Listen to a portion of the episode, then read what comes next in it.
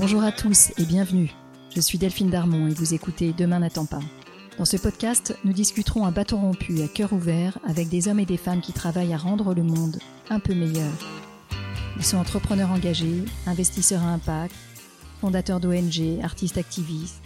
Ils repensent les industries traditionnelles comme la mode ou l'agroalimentaire. Ils agissent dans les domaines de la santé, de l'éducation ou de l'environnement. Ensemble, nous échangerons sur leur parcours, les raisons de leur engagement et sur leurs projets. Mon rêve, c'est que ces histoires nous inspirent et nous servent à trouver notre propre chemin pour passer à l'action. Je vous souhaite une très bonne écoute.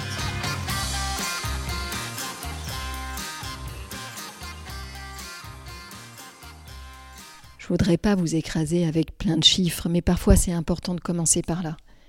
Est-ce que vous savez qu'encore aujourd'hui les femmes sont quatre fois plus souvent à temps partiel que les hommes?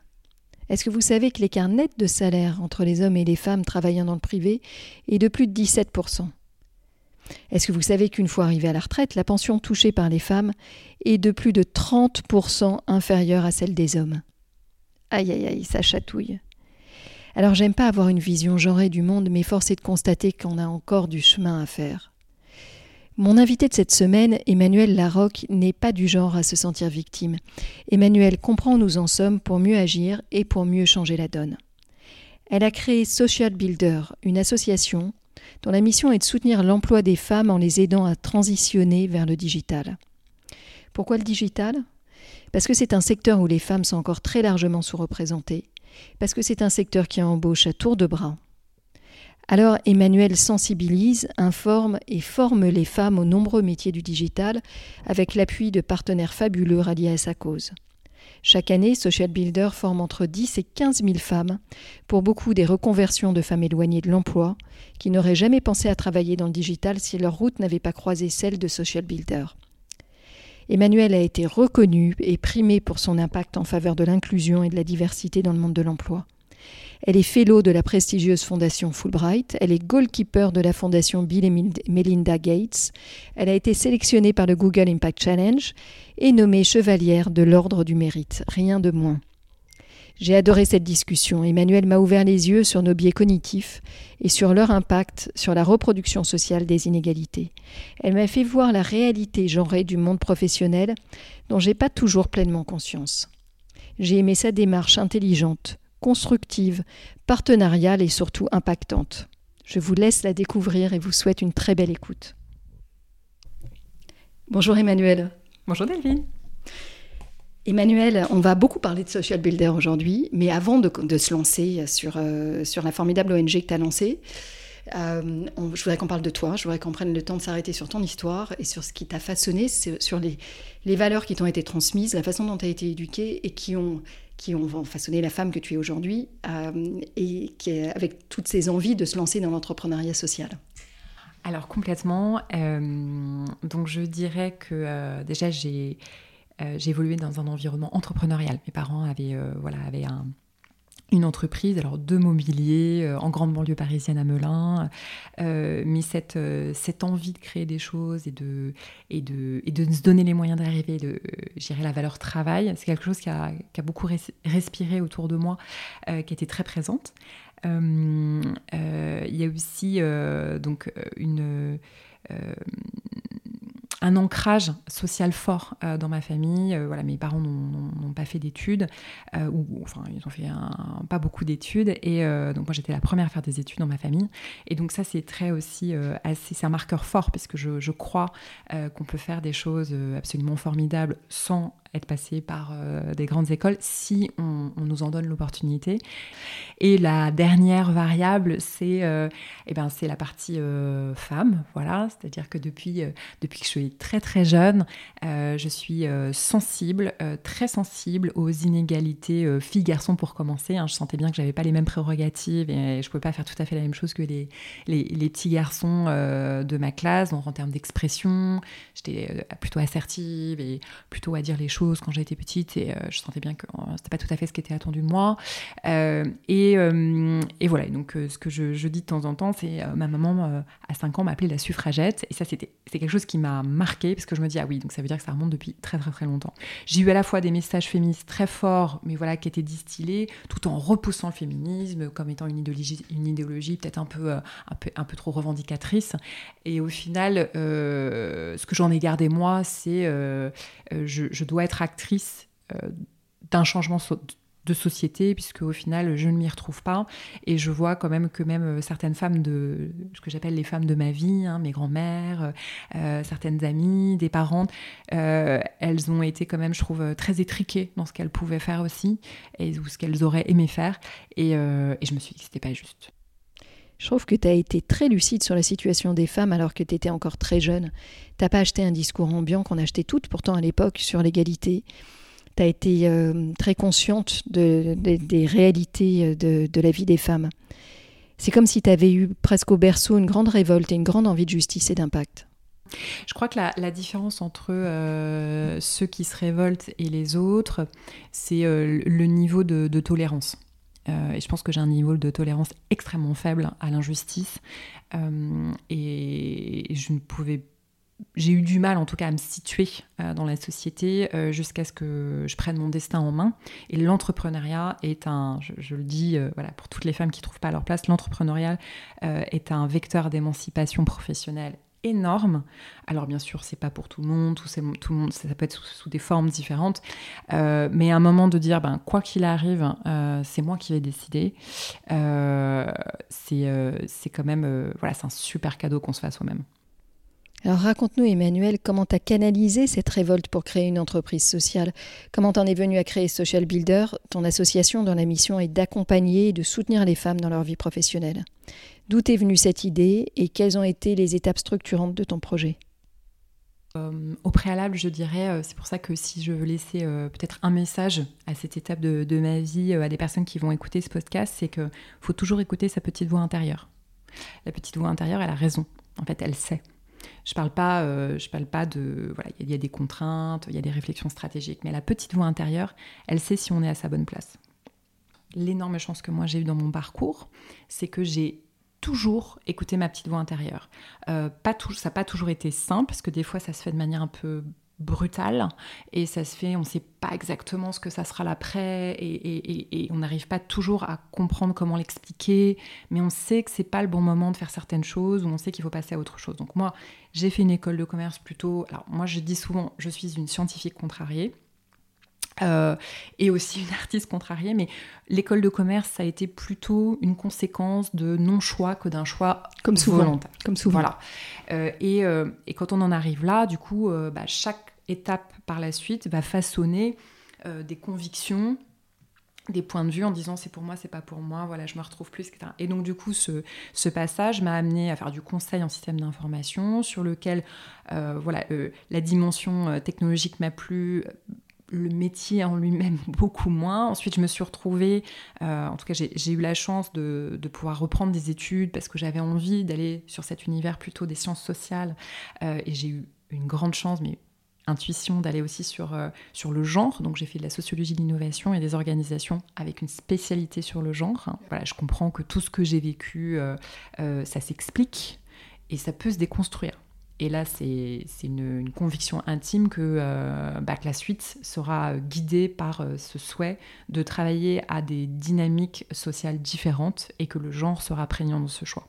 C'est ça la, force des sciences sociales, euh, c'est de montrer que, tout fait système, qu'il est dynamique, et que nous en sommes voilà, des parties prenantes et que du coup on sort complètement du rôle de victime on en est, euh, voilà, on se, on, on, se beaucoup plus euh, comme, étant, euh, comme étant un maillon mais qui, voilà, qui, qui, se vit, mais on a une vision beaucoup plus méta des choses.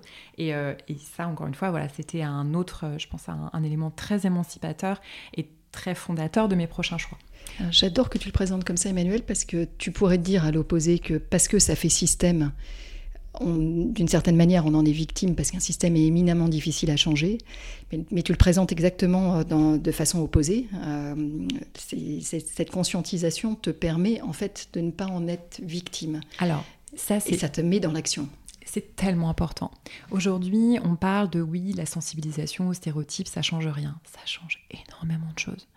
À partir du moment où on va, lui donner, on va donner aux personnes des grilles de lecture, qu'elles les prennent ou qu'elles ne les prennent pas, il y a des choses qu'elles ont compris, elles ne peuvent plus les oublier. Et ça, c'est, euh, je trouve que nous, dans notre approche, et c'est vraiment ce que j'essaie de faire rayonner ici, c'est de, de faire comprendre que euh, euh, plus on éveille les consciences en donnant euh, du sens et en montrant les mécaniques, plus les personnes sont capables de jouer avec le système. Ils sont capables de dire là, j'accepte ça, mais je suis consciente de ce que j'accepte, et là, je n'irai pas là-dedans. Et je suis aussi, euh, je suis aussi moteur de ce choix. Et, c'est pour ça que oui, il faut continuer à éduquer les personnes sur comment les sociétés se construisent et comment nous, les êtres humains, on, alimente et on, en est aussi euh, les instigateurs parce qu'il y a aussi des choses purement physiologiques. On se construit par miroir, on se construit pour faire société, on doit être, euh, on doit être lié aux autres, donc on fait certains choix pour garder justement cette appartenance.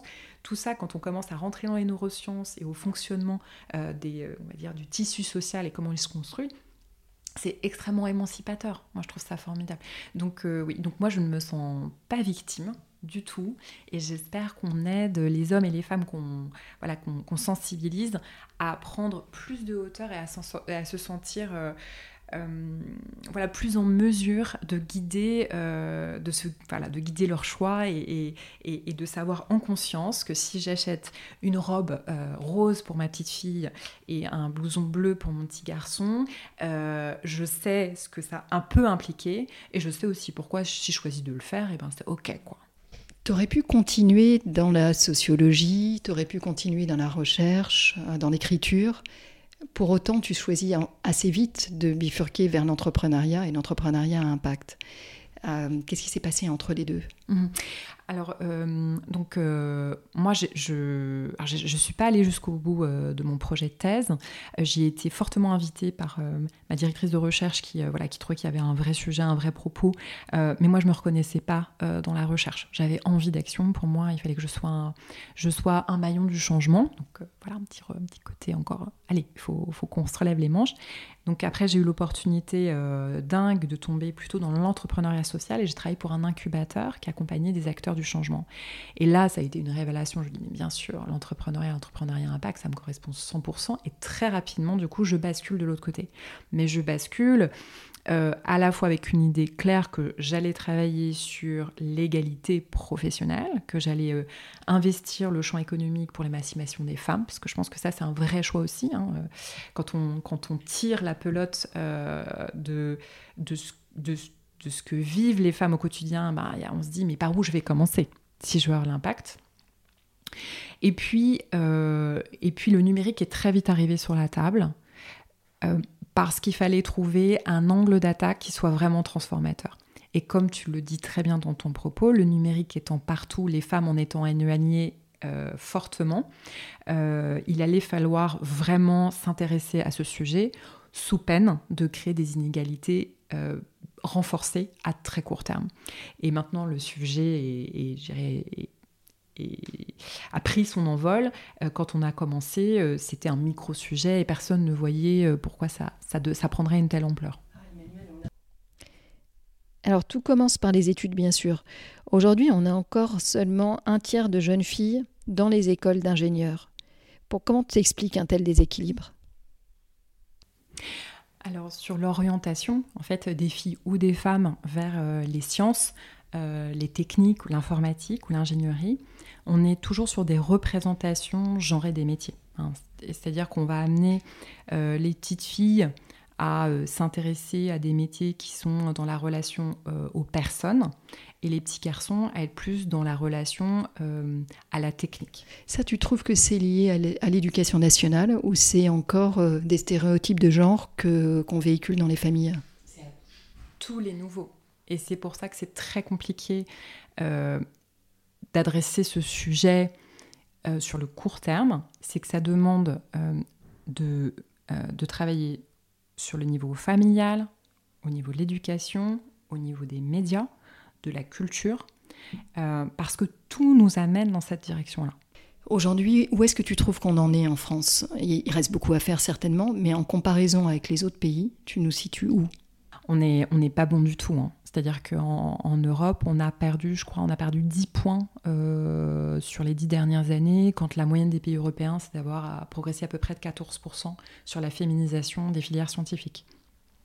Nous, malgré une prise, euh, une prise de conscience euh, plutôt aiguë, avec une compréhension des freins, on n'arrive pas à adresser ce sujet parce qu'il n'est pas assez massif dans, sa manière de l'adresser. Ce que je disais, il faut taper sur tous les fronts en même temps, en même temps si on veut changer euh, vraiment, une génération.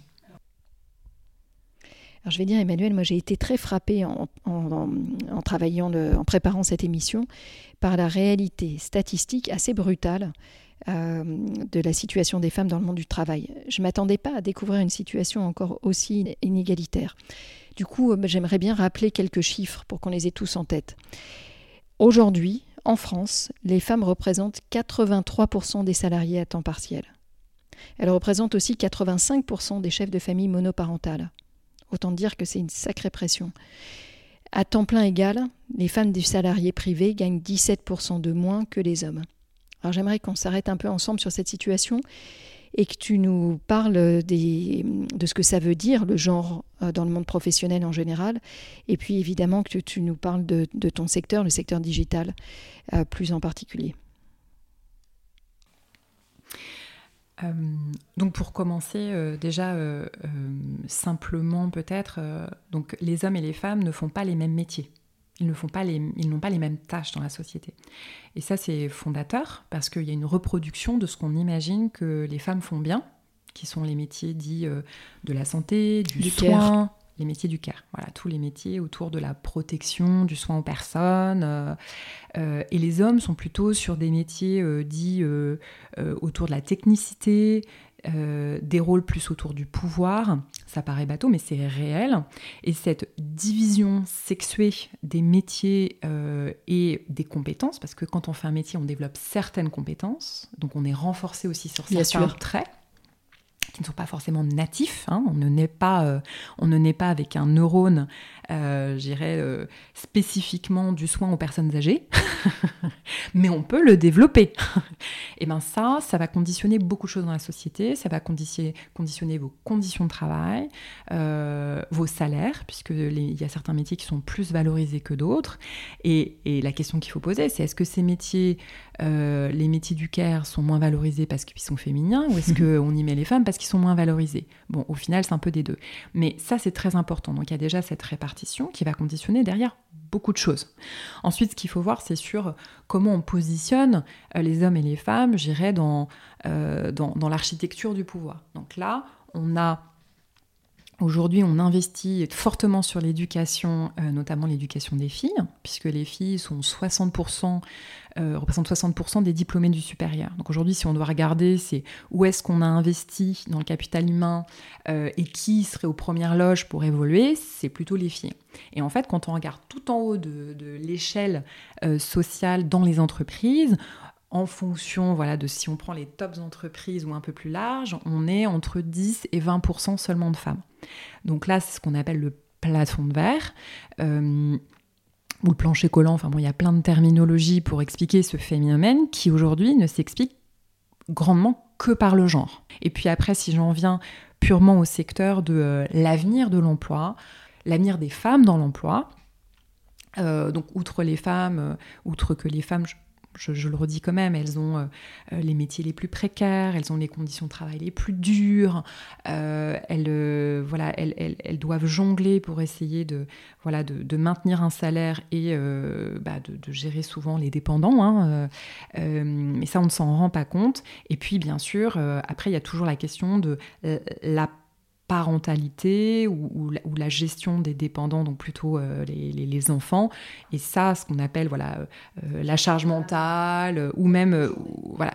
Et, ben ça, c'est un poids réel pour les femmes qui explique que certaines femmes à un moment font des arbitrages, euh, mais pour autant, on ne fait on fait peut évaluer, même avec ce qu'on dit une nouvelle génération qui est pleinement conscient, mais dans les dynamiques, on ne voit rien évoluer. Hein. C'est toujours euh, les congés parentaux sont pris encore à 90% par les femmes. Donc ensuite, euh, si je dois parler de mon purement de, de mon angle d'attaque, un micro-angle, euh, mais qui pour moi est un angle qui s'il n'est pas adressé, va amplifier très largement les inégalités euh, sur le court terme, c'est le numérique. Donc le numérique, pourquoi?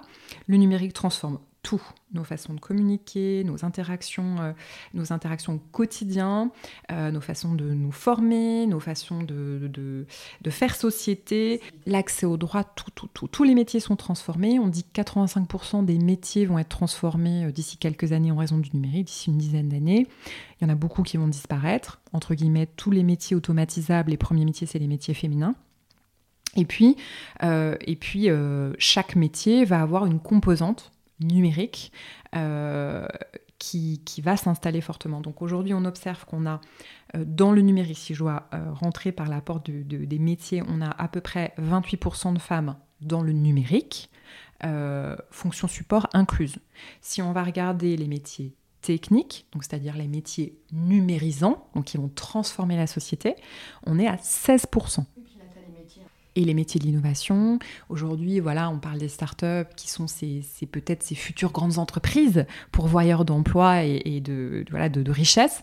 Eh bien, aujourd'hui, elles ne sont pas fondées ni dirigées par des femmes. Hein. Aujourd'hui, dans le milieu startup, je crois qu'on doit être à 15% de femmes euh, fondatrices ou cofondatrices euh, d'entreprises numériques dans l'univers startup. Donc, qu'est-ce que ça veut dire? Ça veut dire qu'on est en train de reproduire ou de construire une société où les femmes n'auront pas le pouvoir, n'ont pas la capacité de, créer ces entreprises, où les femmes sont très peu impliquées dans la conception des services et des produits.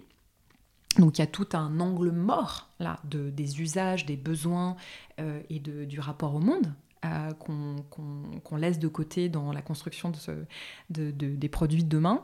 Euh, et, et, ça, on, le voit venir, on en parle beaucoup, il ne se passe pas grand-chose merci Emmanuel de nous ouvrir les yeux sur les réalités du monde professionnel aujourd'hui. Le constat est sans appel. Long is the road, il nous reste encore beaucoup à faire pour sortir d'une société où les femmes sont finalement surreprésentées dans les métiers précaires et encore euh, sous-représentées dans les organes du pouvoir. Alors avec Social Builder, tu t'attaques à ce problème via le secteur du digital, qui est particulièrement porteur et en croissance.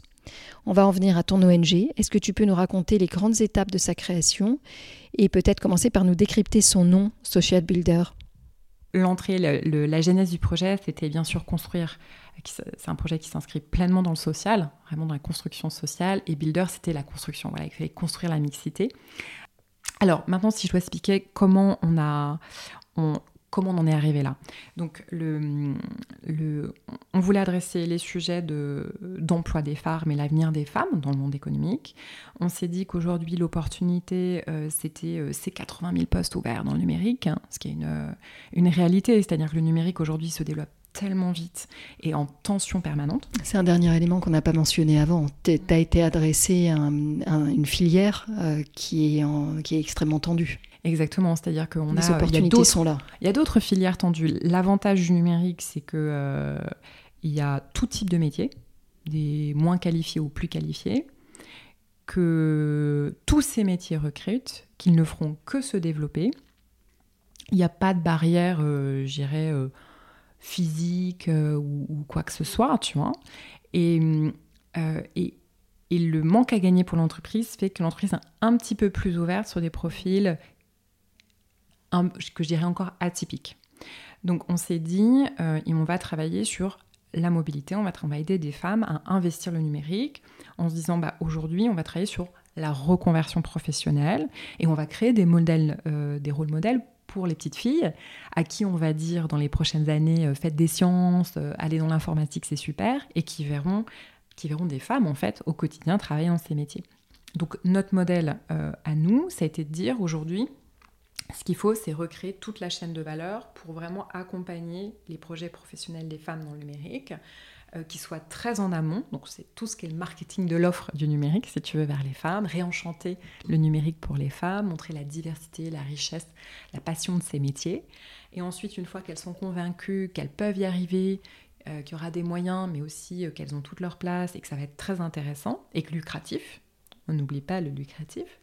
On leur propose des formations des formations aux compétences numériques ou aux métiers, alors soit pour euh, créer une entreprise en utilisant le digital, soit pour aller sur des métiers du développement, de la data, de la chefferie de projet, enfin des métiers euh, aussi larges que possible. Social Builder propose plein de choses. Et après, on les accompagne dans l'entreprise avec une dimension insertion. Donc là, c'est des partenariats avec plus de 300 entreprises où on va vraiment essayer de comprendre comment amener l'entreprise à considérer des profils euh, qui restent encore un peu différents de ce qu'ils ont l'habitude de recruter et on va les aider aussi à voir comment mieux intégrer ces personnes. Est-ce que tu peux nous raconter, Emmanuel, comment ça se passe chez Social Builder et comment tu interviens à tous les, à tous les niveaux euh, Information, euh, donner envie, formation, euh, voilà, toutes les différentes étapes qui sont effectuées par ton association? Alors, Social Builder intervient auprès des actives. Nous, on s'est dit, on va travailler sur l'accès des actives aux compétences euh, d'avenir, aux métiers d'avenir. Sur la partie orientation, la manière dont on agit, c'est on organise euh, des journées où on va présenter les métiers, on va en présenter avec un marketing euh, très attractif, on va simplifier le vocabulaire, on va donner à pratiquer aussi, à mettre en situation. Et on va montrer des femmes qui se sont reconverties, qui viennent parler à la fois de leur parcours et de leur métier et de l'environnement professionnel, parce qu'il y a beaucoup de stéréotypes sur l'environnement professionnel dans le numérique. On crée des grandes journées, voilà, dans différentes villes de France. Euh, donc euh, la plus grande, c'était 2000 femmes sur une journée. Super. À qui on fait, on fait un grand parcours. Euh, on a plein d'intervenants et on leur propose de travailler aussi sur leur projet professionnel. On a une petite brique aussi sur tout ce qui est assertivité, connaissance de soi et puis gestion de son projet de reconversion. Et puis on va présenter les métiers, on va leur faire pratiquer et à la fin, il y en a un certain nombre qui vont dire ça m'intéresse mais pas tout de suite, ça m'intéresse beaucoup quelle est la prochaine étape Et puis il y en a d'autres qui vont dire, bon, moi je vois pas comment ça m'impacte aujourd'hui, mais on sait que ça pourra polliniser d'une autre manière. Donc ça, ce sont des grandes journées. Après, sur la sensibilisation, on va un peu plus loin pour des femmes qui veulent euh, euh, mieux s'orienter dans la diversité des métiers. Il y a 40 filières métiers dans le numérique. Euh, donc on, va leur faire des, semaines pendant lesquelles elles vont travailler leur projet professionnel. On va présenter différentes familles de métiers. on va présenter des personnes euh, qui peuvent les former à ces métiers, pas que social builder, et on va euh, les aider aussi à construire le financement euh, de leur projet. Ça, c'est sur la partie sensibilisation. Donc nous, ce qu'on on aide les femmes à comprendre qu'il y a de la lumière et qu'elles seraient complètement légitimes et qu'elles pourraient réussir à, du coup, à en faire un vrai projet. Et ça marche hyper bien. Alors, Emmanuel, quelques précisions là-dessus sur ce parcours. Comment est-ce que les femmes arrivent en contact avec vous? Quels sont les, partenaires avec lesquels vous travaillez qui les informent de, ce que vous proposez? Et euh, comme tu le disais, il y a beaucoup de filières derrière dans digital, ce qui veut dire autant de programmes de formation et parfois des, programmes de formation assez techniques. Comment est-ce que vous travaillez ces programmes de formation? Est-ce que c'est en interne? Est-ce que c'est à nouveau avec des partenaires? Euh, Et enfin, tout ça coûte. Vous travaillez beaucoup avec des femmes qui sont assez éloignées de l'emploi aujourd'hui. Et donc tout, les, tout, ce sujet du financement peut être au cœur de, des problématiques de reconversion. Comment est-ce que vous gérez cet enjeu également? Alors nous, on travaille avec des femmes qui sont euh, donc pour la plupart demandeuses d'emploi, mais de tout âge, de 18 à 63, je pense pour la plus mature, euh, infrabac à bac plus 8, euh, qui viennent un peu partout de France. Alors certaines sont bien sûr dans des, dans des environnements et des territoires en difficulté, d'autres qui sont en situation de handicap, d'autres qui peuvent avoir des, des des situations personnelles euh, complexes, beaucoup de familles monoparentales. Donc Social Builder, c'est entre 10 et 15 000 femmes accompagnées par an, à peu près. Donc ces femmes-là, euh, elles nous sont euh, la plupart du temps fléchées par des prescripteurs qui sont les acteurs de l'emploi. Donc on travaille avec Pôle Emploi en très grande proximité, les missions locales, la PEC. On travaille avec des réseaux de femmes euh, des, acteurs qui peuvent accompagner euh, les femmes en proximité sur leurs projets professionnels, euh, comme par exemple la Fédération nationale des CIDFF, mais aussi bien d'autres acteurs. Donc ça, on a, on a tissé un, on va dire un réseau de, partenaires extrêmement fin, juste jusqu'à la maille presque du quartier. Sur les territoires où nous sommes présents. Donc ça, ça permet aux femmes de nous identifier. Quand on veut parler de numérique et de femmes, à un moment, euh, on rencontre Social Builder. Donc ça, ça nous permet, euh, voilà, à un moment de parler à toutes les femmes. Ensuite, nous, on va leur proposer des... Soit on les oriente vers euh, des acteurs de la formation qui ne sont pas social builders, qui sont nos petits copains et nos petites copines qui proposent des formations dans le numérique. Soit elles ont envie d'être formées par social builders quand on peut leur proposer une formation qui correspond à leur projet professionnel. Donc nous, on propose des formations à partir du moment où il y a de l'emploi. Voilà. Donc euh, quand on approche un territoire, on va faire une cartographie un petit peu de où sont les femmes, où sont les emplois, et on essaie d'identifier où on pourrait créer du coup des ponts. Euh, à ce moment-là, euh, nous, on va répondre à des appels à projets qui sont proposés par l'État, comme les plans d'investissement compétences. On va travailler avec les régions, on va travailler avec les départements, on va travailler avec Pôle emploi. Et on va monter des programmes de formation de 3 à 18 mois en alternance qui sont financés par l'ensemble de ces partenaires de telle manière à ce que les femmes n'aient rien à payer. Voilà. Il faut savoir qu'en France, on est dans un pays formidable qui investit dans la formation et la qualification. Donc nous, euh, les femmes qui, qui, bénéficient de nos services ne payent rien. Et ça, ça ne changera pas. Je comprends. Aujourd'hui, tu disais entre 10 000 et 15 000 femmes formées par an. Ouais. C'est beaucoup déjà, c'est un vrai impact. Alors c'est vraiment beaucoup parce que alors il y, y, a donc des programmes, donc nos programmes, on a des programmes plus ou moins longs. Et puis on a aussi de l'hybride et, du distanciel. On a un autre programme de formation de 80 heures pour des femmes qui veulent créer une entreprise. Donc elles sont entre 0 et 2 ans de création d'entreprise et elles ont besoin du digital pour euh, trouver leurs clientes, animer leur communauté, euh, être plus efficaces dans la manière dont elles vont livrer leurs produits.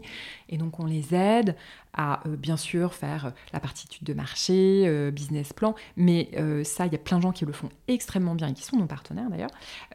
mais on, on, les aide avec des coachs euh, et des mentors euh, professionnels à construire un projet en maximisant leur connaissance du digital pour que ça aille beaucoup plus vite.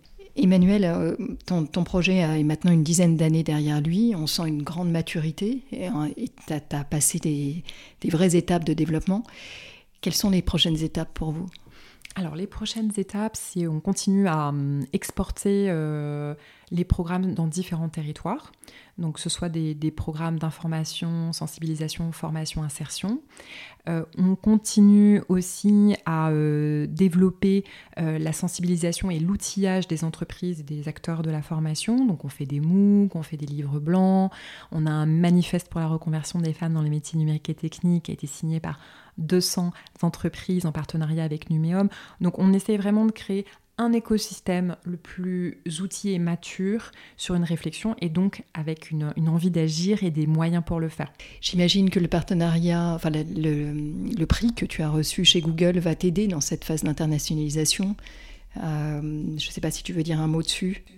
Alors nous, on a, vraiment de la chance d'être euh, soutenus par euh, la Banque des Territoires, la Maïf, France Active et des grandes entreprises qui euh, soutiennent notre action, comme par exemple Google ou encore JP Morgan Chase ou encore la, Fondation Gates. Et c'est des organisations qui nous permettent notamment de structurer nos outils digitaux, des contenus pour euh, nous aider à aller dans des territoires de manière pertinente, avec des vrais outils qui fonctionnent et qui sont adaptés aux réalités locales.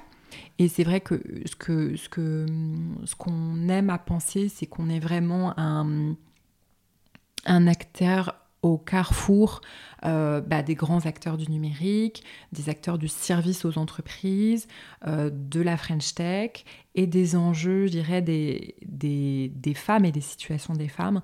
Et ça, c'est très important pour nous de créer des ponts euh, et de permettre aux femmes de, de pleinement prendre leur place dans ces entreprises. Et ces entreprises veulent évoluer. Euh, Emmanuel, merci infiniment de nous avoir fait passer de l'autre côté du décor, mieux comprendre la situation des femmes et du monde de l'emploi, et en particulier dans le digital. Euh, deux petites questions avant de te, quitter. J'aimerais savoir si récemment tu as lu un livre, vu un film, rencontré un mouvement qui t'a particulièrement intéressé, que tu aimerais partager avec nous? Alors, je suis en train de lire, euh, sur les recommandations d'une de mes collègues, le livre de Timothée Paric, qui est Ralentir ou périr. Et ta deuxième question? Et ma deuxième question, à qui tu aimerais passer le micro? Hmm.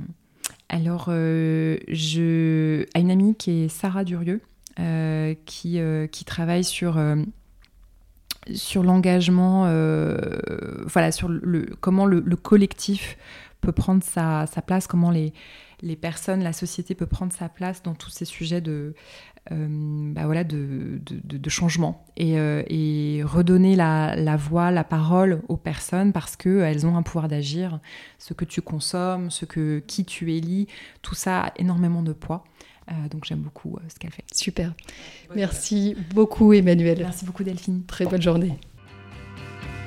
Un grand merci de nous avoir écoutés jusqu'ici. J'espère que cet épisode vous a plu.